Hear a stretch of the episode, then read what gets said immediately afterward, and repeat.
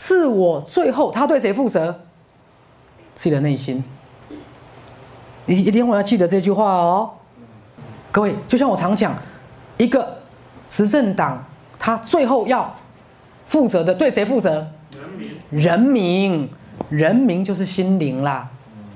执政党就是自我啦，听懂了没有？如果最后执政党不对人民负责，而是对其他国家负责，各位，你你这个要不要被推翻掉？要。各位听懂了哈？所以执政党要代表谁？人民。但是自我常常是代表心灵吗？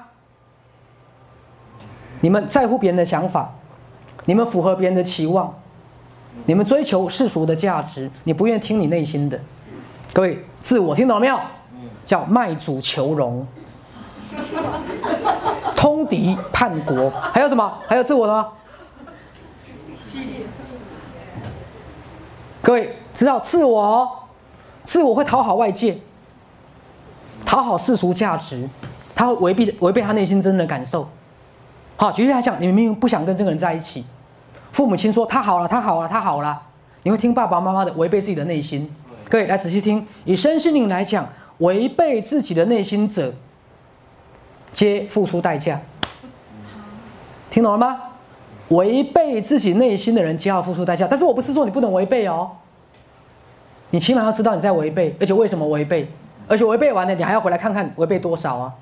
听懂了吗？但是我们的自我意识，各位，他最后不听人民的，听谁的？听别人的。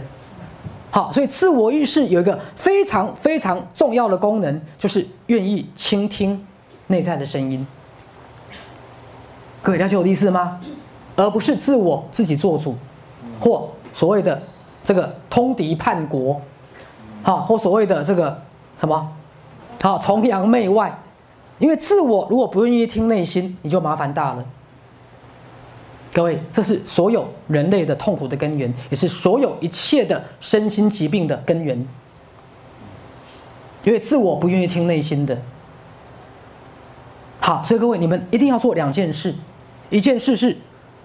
好，来一个好的总统，一定要下到民间去听民间的声音，对吧？一个好的自我一定要干嘛？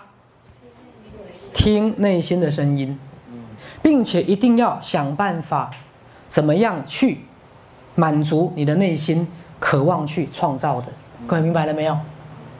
如果自我违背了这个原则，这个自我终必被推翻掉。